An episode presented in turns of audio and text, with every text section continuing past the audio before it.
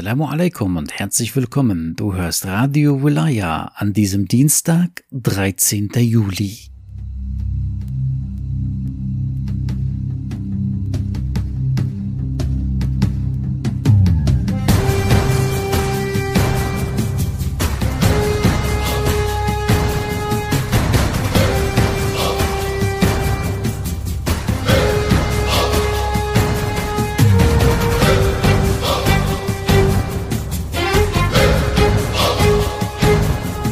Berlin gab es eine Demonstration, die sogenannte Oben ohne Demonstration. Slogan der Demonstration war Gleiche Brust für alle. Anlass für die Demonstration war eine Frau, die sich in der Nähe eines Parks, wo sich Kinder aufhalten, oben ohne in die Sonne lag, um sich zu sonnen. Als sie darauf hingewiesen wurde und kritisiert wurde und weggeschickt wurde, gab es spontane Solidarität mit dieser Frau und ganz viele Frauen und Männer zogen durch Berlin oben ohne, um Schilder hochzuhalten, wie zum Beispiel Keine Brustwarze ist frei, bis alle Brustwarzen frei sind. Oder Mein Körper, meine Wahlfreiheit. Oder Brüste haben kein Geschlecht. Und gleiche Brust für alle. Und das Schlimmste, Brüste normalisieren, statt sie zu sexualisieren. Wenn es so weitergeht, gibt es irgendwann eine Demonstration, in dem ein Schild hochgehalten wird, keine Sexualisierung der Sexualität. Aber diese Folge von solchen Demonstrationen, die mit Verstand nicht mehr viel zu tun haben, kommen aufgrund der Tatsache, dass man das Geschlecht an sich relativiert. Man kann sein, was man möchte. Man kann sich aussuchen, welches Geschlecht man hat. Das ist die sogenannte Gender-Ideologie in der es kein biologischen Geschlecht gibt, sondern frei wählbaren soziales Geschlecht. Alles ist anerzogen worden. Möge Allah die Herzen in der Brust, inshallah, recht leiten. بسم الله الرحمن الرحيم اللهم رب النور العظيم ورب الكرسي الرفيع ورب البحر المسجور ومنزل التوراة والإنجيل والزبور ورب الظل والحرور ومنزل القرآن العظيم ورب الملائكة المقربين والأنبياء والمرسلين. اللهم إني أسألك بوجهك الكريم وبنور وجهك المنير وملكك القديم. يا حي يا قيوم. أسألك باسمك الذي أشرقت به السماوات والأرض وباسمك الذي يصلح به الأولون والآخرون يا حيا قبل كل حي ويا حيا بعد كل حي ويا حيا حين لا حي يا محيي الموتى ومميت الأحياء يا حي لا إله إلا أنت. اللهم بلغ مولانا الإمام الهادي المهدي القائم بأمرك صلوات الله عليه وعلى آبائه الطاهرين. عن جميع المؤمنين والمؤمنات فی مشارق الارض و مغاربها سهلها و جبلها و برها و بحرها. و عنی و عن من الصلوات زنت عرش الله و مداد کلماته و ما احصاه علمه. وأحاط به كتابه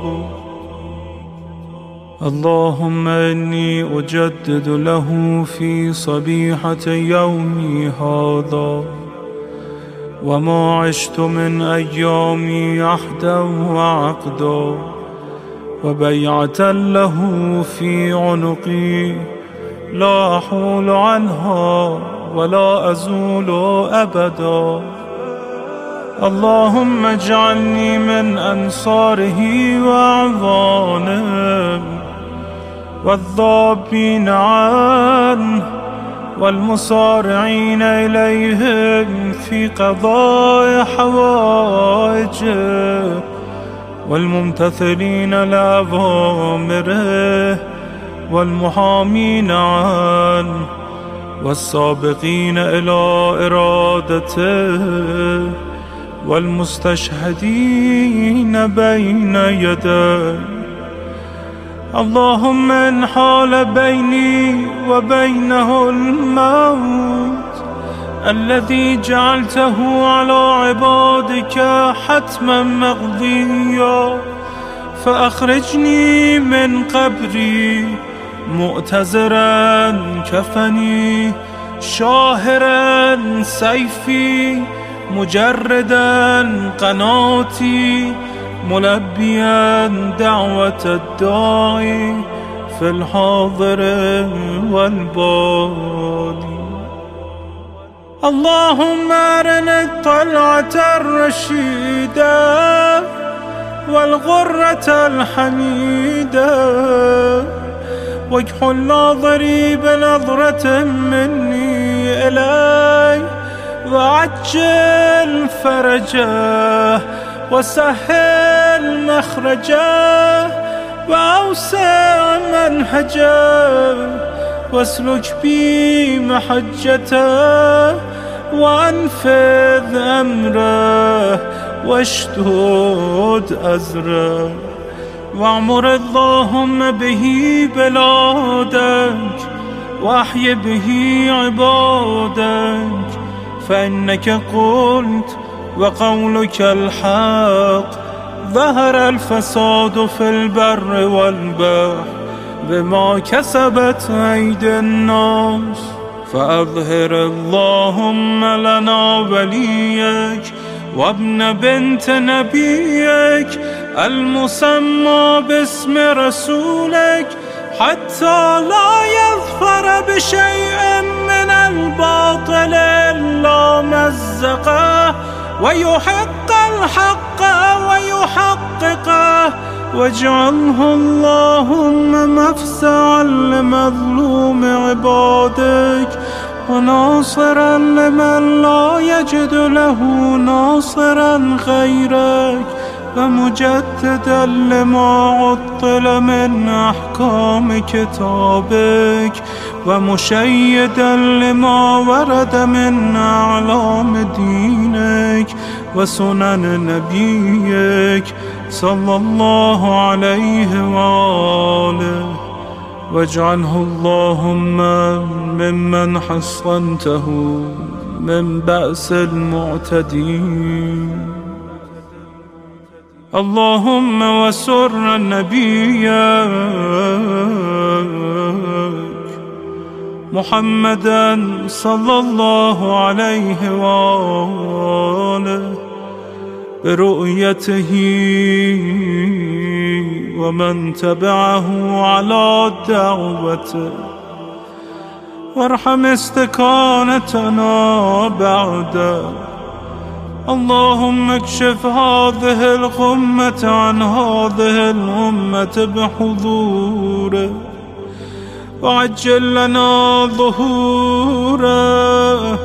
إنهم يرونه بعيدا ونراه قريبا. برحمتك يا أرحم الراحمين. العجل العجل. يا مولاي يا صاحب الزمان. العجل العجل. يا مولاي يا صاحب الزمان. العجل العجل. يا مولاي يا صاحب الزمان.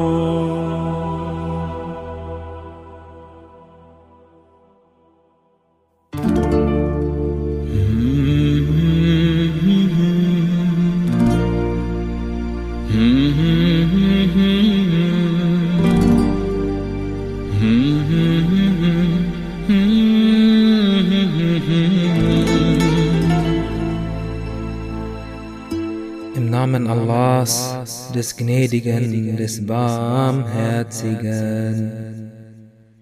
Aller Lobpreis gebührt Allah und der Lobpreis ist sein Recht, weil er allein ihn verdient.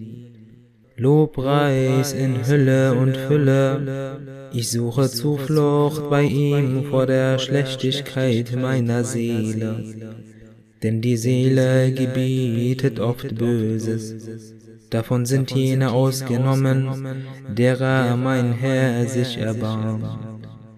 Ich suche Zuflucht bei ihm vor dem Übel des Satans der Sünden zu meinen Sünden hinzufügt.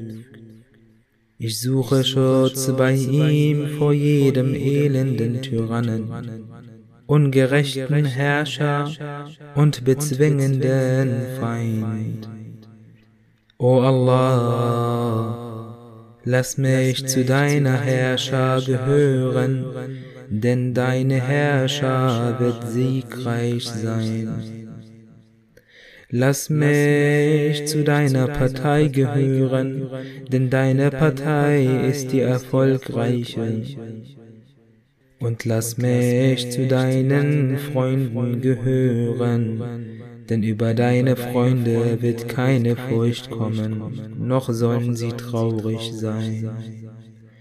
O Allah, lasse für mich meine Religion in Ordnung sein, denn sie ist das schützende Band meiner Angelegenheiten. Lasse für mich mein Jenseits in Ordnung sein, denn es ist die Heimstätte meiner dauerhaften Bleibe. Und dorthin fliehe ich aus der Nachbarschaft des Abscheulichen.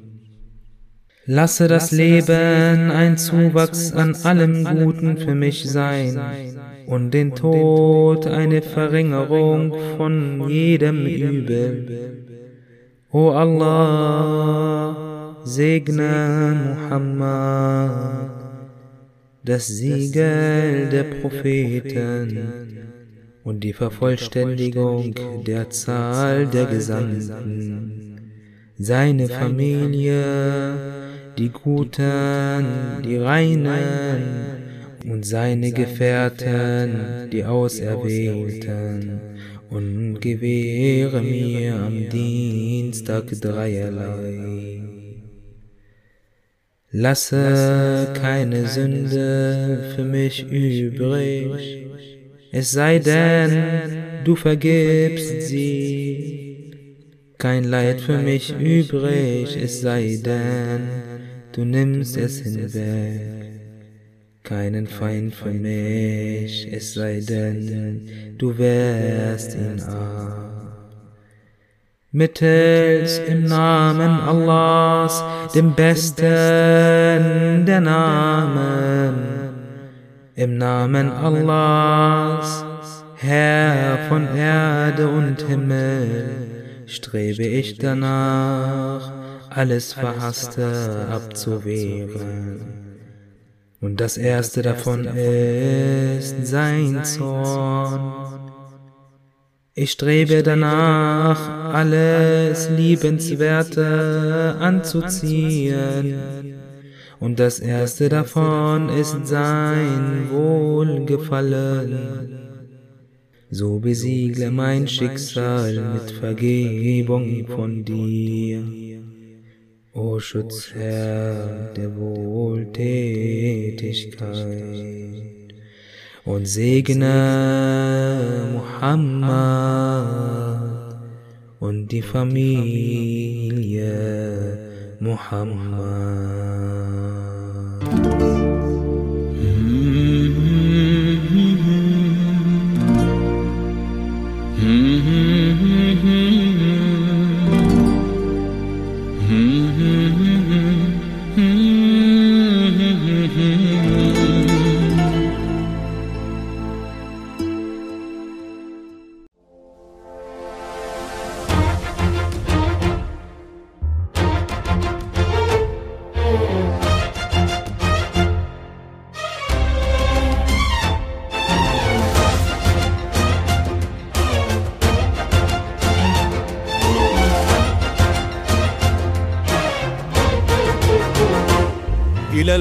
نعيد الحق نزيل الجرح. ميعاد الأمة آت بسنى الصبح.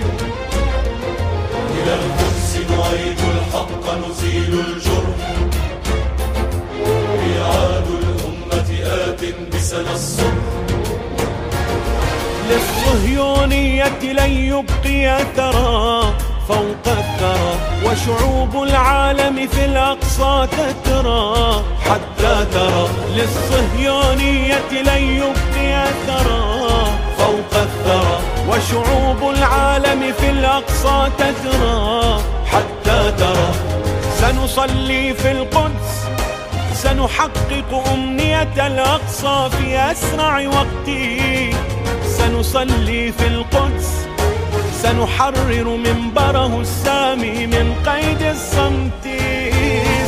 سنصلي في القدس سنحقق أمنية الأقصى في أسرع وقت.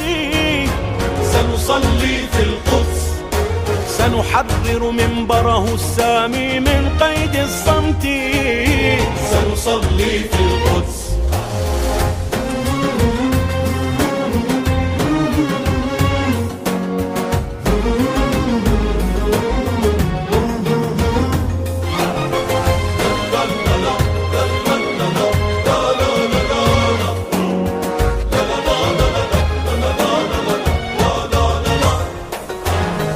وهناك سنفهم ما معنى الشهداء وهناك الحرية تلقى السجناء وهناك سيجتمع الأب والأبناء والأم هناك لسيدة السعداء. سنصلي في القدس نحن السر المكنون نحن شعوب البأس. يا صهيونية قد صرنا لك عزرائيل. سنصلي في القدس في أيدينا الفأس. وبه لسنقطع يا أقصى تاريخ إسرائيل. سنصلي في القدس.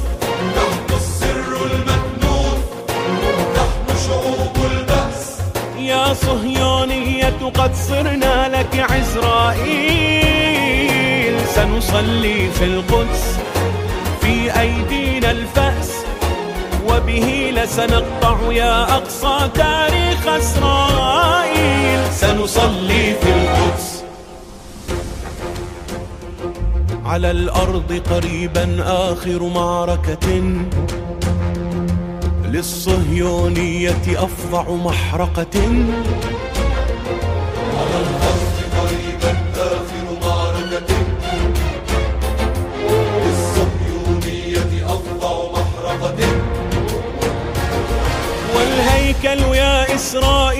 سيلقى عند اللقاء والنجمة سوف لنحرقها حرقا فهي الشقاء والهيكل يا إسرائيل سيلقى عند اللقاء والنجمة سوف لنحرقها حرقا فهي الشقاء. سنصلي في القدس وسفارة أمريكا فيها وهم في وهمي. سنصلي في القدس وشيوخ التطبيع الأعمى تحكم بالرجم. سنصلي في القدس وسفارة أمريكا فيها وهم في وهمي سنصلي في القدس وشيوخ التطبيع الأعمى تحكم بالرجم. سنصلي في القدس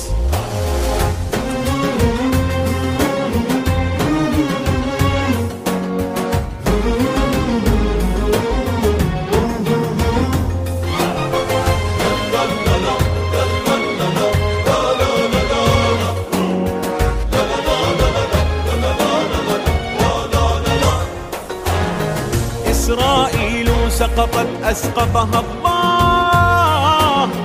ما عادت للأقصى المظلوم. آه. إنا نشتاق الآن إلى لقيا نشتاق إلى أن نسجد فوق ثراه. سنصلي في القدس. الأمر كن فيكون. مثل طلوع الشمس. فشعوب العالم آتية للتحرير. سنصلي في القدس لن يدخل فينا لبس. سيدك الصهيوني يتدكن صوت التكبير. سنصلي في القدس الأمر كن فيكون مثل طلوع الشمس. فشعوب العالم آتية للتحرير. سنصلي في القدس لن يدخل فينا لبس سيدك الصهيوني يتدكن صوت التكبير سنصلي في القدس Vielen Dank, dass du Radio Wilaya hörst. Wir wünschen dir noch einen gesegneten Tag. Inshallah. Bis morgen. Assalamu alaikum.